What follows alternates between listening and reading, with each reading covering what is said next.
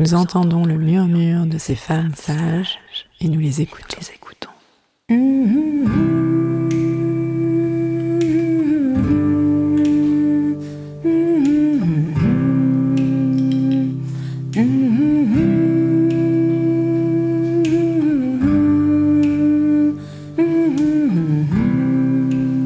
Elles sont gynécologues, sages-femmes, ostéopathes, psychologues, historiennes, toutes œuvrent à leur façon en faveur d'une prise en charge globale de la santé des femmes. Ce sont des femmes sages, car de par leurs expériences, leurs histoires de vie, elles ont quelque chose à transmettre. Elles ouvrent notre champ des possibles. À nous, femmes, patientes, thérapeutes, elles montrent le chemin vers une autre réalité. Elles prouvent par leur pratique quotidienne qu'une autre santé est possible.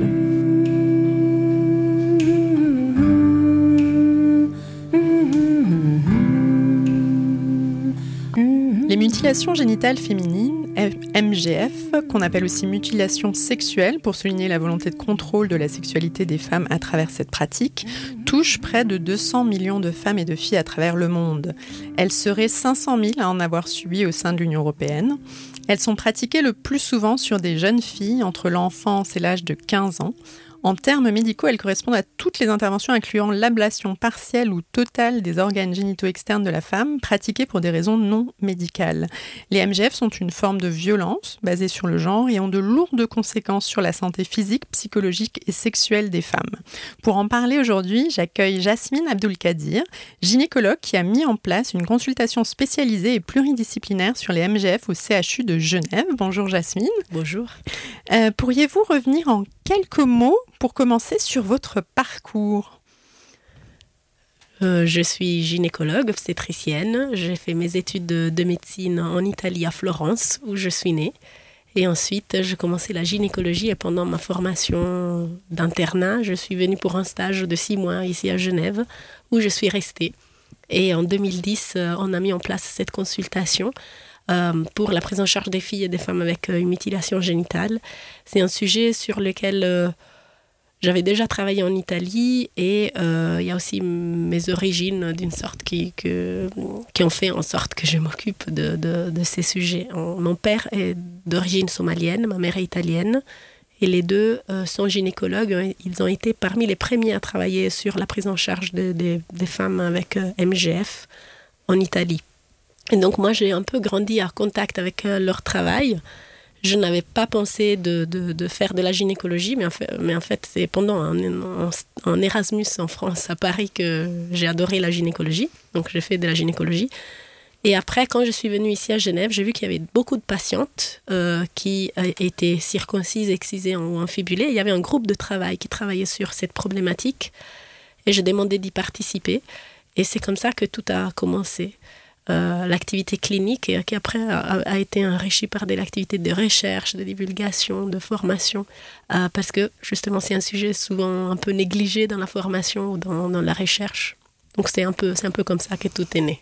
Et alors, euh, avant d'aborder plus spécifiquement les conséquences sur la santé, est-ce que vous pourriez nous expliquer ce que recouvrent les mutilations génitales féminines, en quoi ces mutilations peuvent consister? Il y a une classification euh, officielle de l'Organisation mondiale de la santé qui distingue quatre types avec des sous-types. Euh, après, il faut savoir que parfois, en, pratique clinique, on voit des types qui, qui, sont entre deux types, on va dire. Et donc, pour résumer, euh, le premier type consiste dans l'ablation partielle ou totale du capuchon du clitoris et éventuellement du gland du clitoris, donc la partie visible du clitoris. Euh, le type 2 est vraiment ce qu'on appelle excision, donc euh, l'ablation partielle ou totale des lèvres internes, plus ou moins les lèvres externes, plus ou moins les clitoris, donc le gland, plus ou moins le corps du clitoris. Le type 3 est l'infibulation, donc la fermeture des organes génitaux externes euh, par l'excision et la position des lèvres internes ou externes. Et dans ces types, il peut y avoir ou pas excision du clitoris. Et après, les types 4 incluent tous les types qui ne sont pas inclus dans les trois premiers, y compris les pricking, le piercing ou les stretching des lèvres internes, euh, euh, etc. Euh, et après, voilà, il y a plein de modifications des organes génitaux qui ne sont pas nécessairement décrites, mais qui peuvent être classées comme mutilation génitale. Mhm. On, y reviendra un peu plus tard. Et, alors, quelles peuvent être les complications justement de ces, mutilations génitales? Il y a une très grande diversité euh, dans ces complications. Comme il y a une diversité dans les types, il y a aussi une diversité des conséquences. On peut rencontrer des femmes qui, ou des filles qui ne souffrent pas de complications, ou qui ont souffert de, complications mais qui sont actuellement guéris. Donc euh, en général, on peut parler de complications immédiates, donc juste après la mutilation génitale, qui peuvent être des complications hémorragiques ou infectieuses, euh, psychologiques, euh, par exemple, voir les décès. une des causes des décès est simplement, par exemple, les tétanos. et après, les complications plus long terme, qui incluent des complications sexuelles, psychologiques, reproductives, euh, infectieuses, donc par exemple des complications à l'accouchement euh, ou des douleurs chroniques euh, ou des difficultés urinaires en cas d'infibulation quand les organes ont été fermés. Et c'est important que souvent on, mélange toutes ces complications, mais parfois ça dépend du type. Par exemple, s'il y a une fermeture des organes, on aura certaines complications. Et une dernière chose aussi qui est importante, c'est que en fait, la cicatrice n'est pas toujours proportionnelle à la complication psychosexuelle. Euh, donc euh, une mutilation parfois un peu plus sévère euh, peut être associée à une, absence des douleurs, une sexualité voire épanouie, et parfois une cicatrice plus petite à voir et résolue, bah, elle peut parfois être associée à plus de complications psychosexuelles. Parce qu'en plus de dégâts ou de, de, la cicatrice physique, il y a aussi les vécus, les souvenirs, l'âge auquel euh, la pratique a été effectuée. Et alors une autre question, ce serait pourquoi ces pratiques continuent-elles? Ah, c'est une question difficile parce que c'est vrai qu'on pourrait se demander après autant d'argent, autant de lois, autant de campagnes qui sont effectuées et dans les pays de la diaspora et dans les pays d'origine, comment ces pratiques continuent? Euh, il faut penser que la mutilation génitale est souvent un rituel qui donne un statut social totale à la fille qui devient femme, mais pas seulement ça.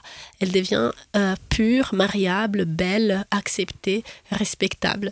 Surtout, il faut imaginer, par exemple, un, un, euh, un certains endroits où euh, la survie euh, dépend de, pouvoir être mariable, de pouvoir avoir des enfants. Euh, à certains endroits, il n'y a même pas de mots positifs pour appeler une femme pas excisée. Dans certains villages, une femme excisée ne peut pas être enterrée dans son village si elle meurt elle n'est pas excisée, euh, ou elle n'a pas le droit de toucher la viande, de la cuisiner ou de prier tellement elle peut être considérée impure. Et c'est des endroits où la réalisation et la survie de la femme dépend vraiment de, son mariage et, sa valeur. En fait, pas juste mariage, un bon mariage souvent est associé à une virginité prématrimoniale et la mutilation génitale, on pense dans beaucoup d'endroits où elle est pratiquée qu'elle va garantir pas juste une femme pure, belle, propre, mariable, mais aussi une femme fidèle et vierge au moment du mariage. Donc c'est une garantie de bon mariage et vraiment de survie. Donc euh, l'abandon de ces pratiques est certainement lié pas juste à l'abandon de la mutilation génitale, mais au changement de, la société, de la culture, de la formation d'éducation des, des filles et des femmes. En Suisse, on, estime à 22 000 le nombre de, femmes concernées, hein, à environ 125 000 en France. Alors la consultation spécialisée et pluridisciplinaire hein, que, vous coordonnez, donc comme je le disais, peut-être déjà existe depuis 2010 au CHU de Genève et elle offre un suivi adapté, personnalisé et culturellement sensible, hein, pour les raisons qu'on vient d'expliquer aussi. Euh, comment est née cette consultation? Je disais que quand je suis arrivée à Genève, il y avait un groupe de travail multidisciplinaire. Donc il y avait un pédiatre, une sage-femme, le médecin légiste, le planning familial, euh, l'unité de interdisciplinaire de la violence. Donc il y avait tous ces professionnels qui se réunissaient euh, une fois par mois pour réfléchir comment améliorer la prise en charge des des filles et des femmes avec mutilation génitale. Et donc moi, j'étais jeune interne en première année. Je demandais de participer euh, à ces groupes vu l'expérience que j'avais eue en Italie. Euh, et donc là, on a discuté que ça aurait été bien de, créer une consultation euh, pour faciliter l'accès, la reconnaissance de, cette population et une prise en charge adéquate parce que parfois il y a une barrière des langues, une barrière culturelle et aussi déjà décider de venir à parler de ça, c'est déjà une démarche. et donc, par exemple, la disponibilité d'interprètes certifiés et acceptés par la communauté. tout ça, il y avait en fait plein de ressources disponibles qu'on a mis ensemble et on a créé cette consultation.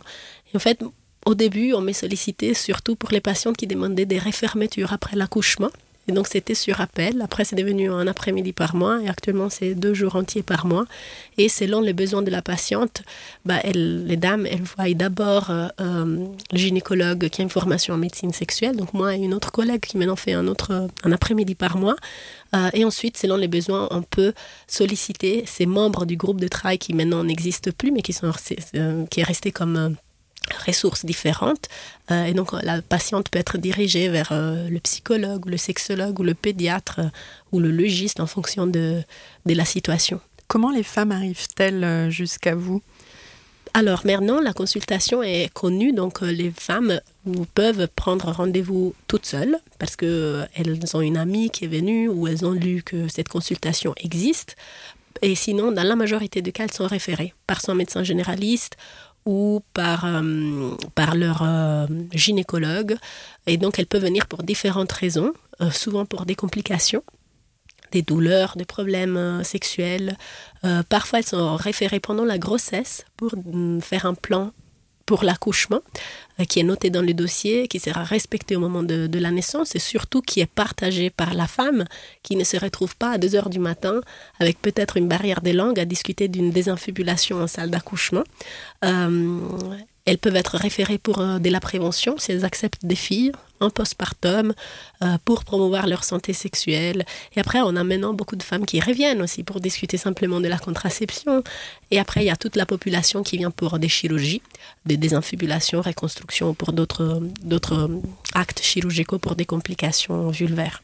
J'imagine que pour ce qui est d'une chirurgie reconstructrice, reconstructive, euh, c'est pas automatique, ça demande une période de réflexion. Là aussi, il y a un accompagnement, j'imagine. Oui, euh, et, aussi la demande de chirurgie du clitoris peut être un lien parfois, oui, à des douleurs, parfois à un désir d'améliorer la réponse sexuelle, mais dans la majorité des cas, c'est dans le cadre d'un projet de réparation personnel, une réparation pas juste physique, mais vraiment symbolique euh, de, son identité, de, une démarche vraiment pour euh, une phrase qui ressorte souvent dans la discussion avec les patientes, c'est pour euh, défaire quelque chose qu'on a fait sans me demander mon avis.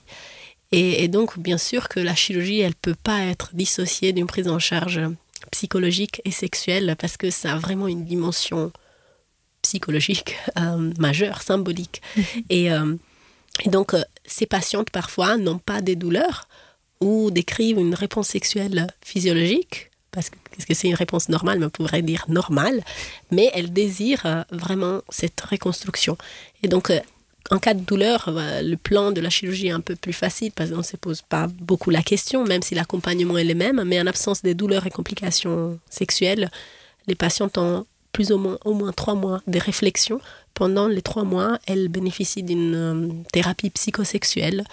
Euh, déjà, la première consultation, c'est avec moi. Euh, et donc, on regarde les organes génitaux, on, les touche, en fait. On, donne des exercices à la patiente qui souvent apprend pour la première fois qu'elle a encore un clitoris, peut-être elle ne l'a jamais touché. Euh, elle apprend que le fait de, ne pas avoir toujours un orgasme, c'est normal, comme aussi des femmes non excisées. Donc, euh, on explore beaucoup des, parfois des croyances que, la patiente peut avoir, aussi les, attentes et les besoins. Et, surtout, oui, c'est ce qu'elle attend en termes d'aspect, de, des fonctions et des parcours de la chirurgie. On regarde les photos après et après, euh, avant et après la chirurgie. Et après, la patiente va voir euh, notre psychologue sexologue. Euh, et en fonction de, ses besoins et de ses souhaits, elle la voit au moins deux, trois fois, plus si elle en a besoin. Et après, elle revient en consultation pour discuter de sa décision. Et si elle souhaite faire la chirurgie, c'est à ce moment-là que qu'on fait ce qu'on appelle la préhospitalisation, donc la signature du consentement et la planification de la date. Et après, on n'en parle jamais, mais il y a toute la période post-opératoire qui, qui est une, période de guérison, de, repos, et aussi après de redécouverte de, de, ces clitoris qui a été réexposé, parce que moi j'aime pas trop le mot reconstruit, il a été réexposé et on a enlevé une cicatrice, parfois un peu fibreuse, mais, le clitoris était déjà là avant. Et, et ça, c'est c'est un parcours important parce que souvent il y a des barrières majeures aussi à la masturbation, à toucher son propre corps, à le regarder. Et cette période, en fait, la chirurgie, elle est juste 45 minutes, mais le parcours, euh, l'information, la prise de conscience du corps, la découverte des organes, c'est beaucoup plus long. Et parfois, c'est fait sans, sans chirurgie aussi. Oui, parce que c'est ce que vous disiez, certaines alors c'est important aussi de le dire, certaines femmes excisées n'ont pas forcément une sexualité douloureuse. Euh, et puis aussi, ce que vous disiez, c'est qu'elles ne doivent pas être réduites à une identité de, femme excisée hein, euh, ou infibulée. Que vous, disiez, je vous entendais dans une interview, certes elles sont excisées, mais elles sont entières. Oui, parce que souvent quand on parle d'excision, on, on parle tout de suite seulement des organes génitaux. Et, c'est comme si une fille ou une femme était réduite juste à ses organes circoncis, excisés ou infibulés. Mais en fait, ça, mes patientes que je rencontre, c'est des femmes et des filles entières, circoncises, excisées ou euh, infibulées. C'est des femmes qui, qui, font une vie, qui accouchent, qui travaillent, qui étudient, qui se marient ou pas, euh, qui décident parfois de se reconstruire ou pas, par, parfois qui n'ont pas du tout besoin d'être reconstruites. Et ça, c'est important de, le dire et aussi de reconnaître qu'il y a une grande diversité. Par exemple, aussi, il y a beaucoup de débats sur euh, est-ce qu'on devrait appeler les femmes qui ont vécu une excision des victimes, des survivantes. Alors, euh, nous, on n'utilise jamais une terminologie de notre choix, on s'adapte à la terminologie que notre patiente utilise. Parce qu'il y a des femmes vraiment qui se sentent mutilées, trahies. Des femmes qui se sentent normales, des femmes qui se sentent survivantes. Et donc ça, c'est ça la diversité de nos patientes. Après, chaque personne va venir en consultation avec des demandes différentes et nous, on va offrir la prise en charge souhaitée. Euh, alors, un peu plus tôt, justement, vous disiez que les, mutilations sont parfois détectées au moment de la. Enfin, que ce serait bien que ce soit pas justement détecté au moment de l'accouchement, hein, euh, parce que ça peut entraîner de, graves complications. Euh, je sais que c'est aussi votre cheval de bataille, la formation des, des, professionnels de santé sur ces questions, justement pour travailler sur les préjugés, les représentations qu'on peut aussi avoir sur, ces, voilà, sur les mutilations génitales. Oui, on fait beaucoup de formations parce que euh, du personnel médico-soignant formé est crucial déjà dans l'accueil. Déjà, le mot qu'on va utiliser, le regard, hein, comment, comment on parle à notre patient. Il y a des patientes qui se souviennent encore d'un certain mot que leur sage-femme a prononcé ou, ou du regard que le gynécologue a, a, manifesté quand elle les a examinés parce qu'il n'avait jamais vu une femme, par exemple, infibulée. Donc, euh, déjà la formation juste pour ces raisons, donc notre langage corporel, notre regard et le, les mots qu'on utilise, très importante. Et ensuite, s'il s'agit des patientes qui, quand consultent pour un accouchement, un frottis du col ou n'importe quelle raison, euh, elles ont le droit d'avoir un personnel formé et respectueux. Euh, donc, euh, par exemple, au moment de l'accouchement, il faut que tout médecin de garde puisse, et sage-femme aussi, puisse savoir faire une désinfibulation et par exemple, on a mis en place des ateliers de simulation. On a un bassin avec lequel on, on, fait maintenant, maintenant c'est même euh, inséré dans l'école de sage-femme à Lausanne et à Genève. Alors toutes nos futures collègues sage-femmes, elles vont savoir comment euh, éviter euh, des déchirures graves quand c'est possible, qu'il ne faut pas faire une épisiotomie d'office, parce qu'avant on disait excision égale épisiotomie d'office. Euh, quand il faut faire une désinfibulation, qu'il ne faut pas faire une césarienne en cas d'infibulation. Donc, et ça, c'est vraiment c'est important pour offrir une, prise en charge correcte et aussi respecter. En fait, c'est les droits de nos patientes d'avoir une bonne prise en charge. Mhm. Et, donc, vous formez les, professionnels et vous avez des actions, d'autres actions de, prévention? Oui, déjà pendant la grossesse, par exemple, euh, quand on rencontre euh, les femmes ou les couples, euh, à part discuter de l'accouchement, euh, on parle des préventions si elles attendent ou elles ont déjà des filles. Par exemple, il y a des familles qui sont arrivées avec trois filles et qui sont enceintes actuellement à Genève. Peut-être elles ont accouché ailleurs avant. Et on profite pour faire de la prévention. prévention, ça veut dire quoi? Ça veut dire donner de l'information, pas juste sur la loi, mais sur la santé et les droits de l'enfant. alors après, c'est un échange, une échange aussi. Hein. Si on voit des familles qui pourraient se poser des questions sur, sur la pratique, c'est aussi explorer qu'est-ce que ça signifie, cette pratique, chez eux, les mettre en lien avec certaines associations, jusqu'à aller à des mesures de protection pour éviter que ça, ça arrive, parce que si une excision arrive lors d'un voyage ou sur le sol européen, ce n'est pas juste euh, dangereux pour la fille, mais c'est c'est très dommage pour toute la famille. En fait. C'est beaucoup de dégâts dans, dans la famille entière, pour Mhm. les parents aussi et les- la fratrie. Mhm.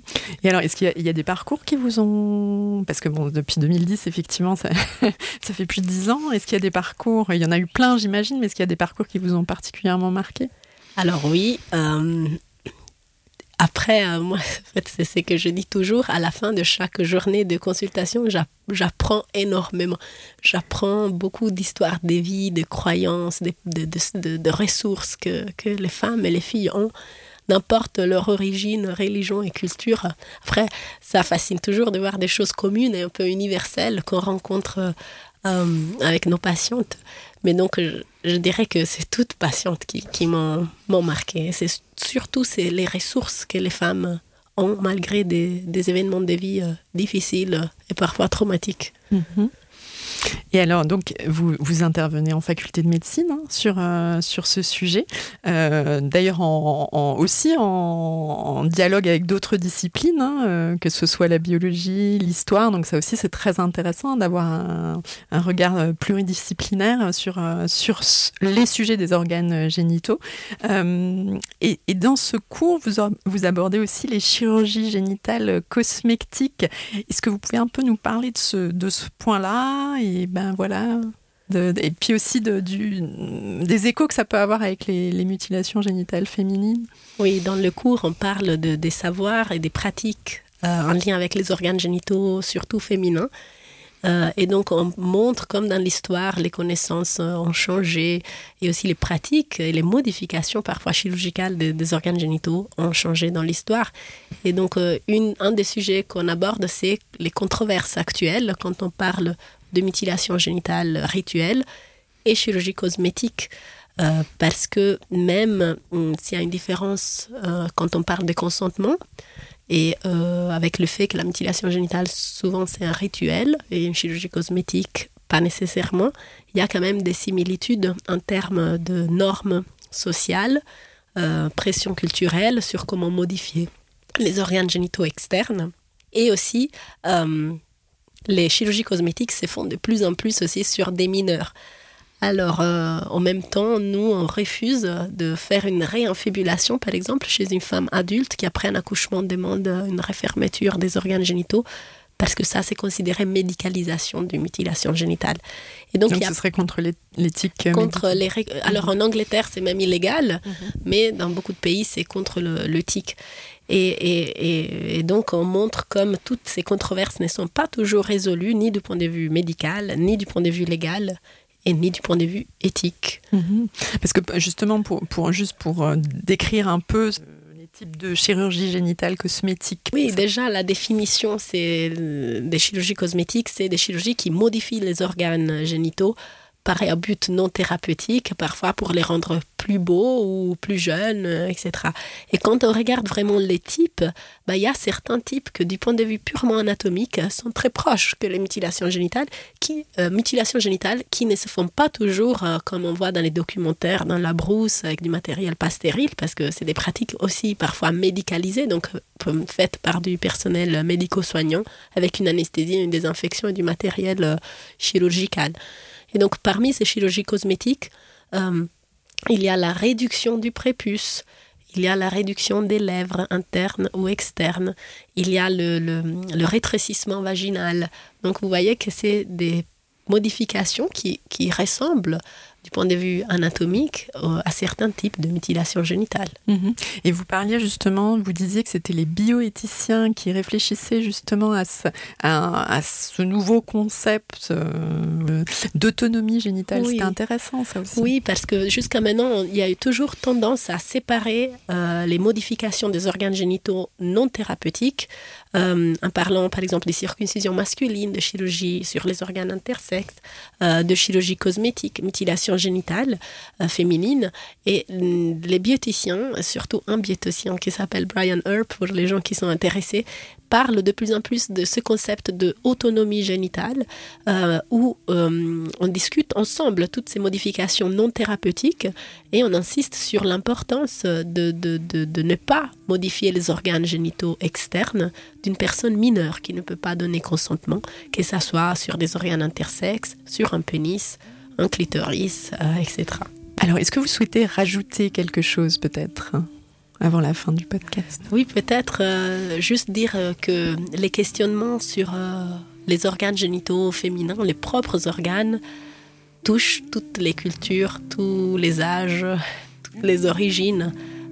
donc les questionnements si les organes sont normaux, sont jolis, sont propres, euh, ça touche pas que les populations où l'excision existe. Les Femmes Sages est un podcast de Géraldine Grenet, réalisé par Mathieu Sisviller sur une musique originale de Noufissa Kabou et Emmanuel Simula. Retrouvez-nous chaque mois pour un nouvel épisode et d'ici là, prenez soin de vous.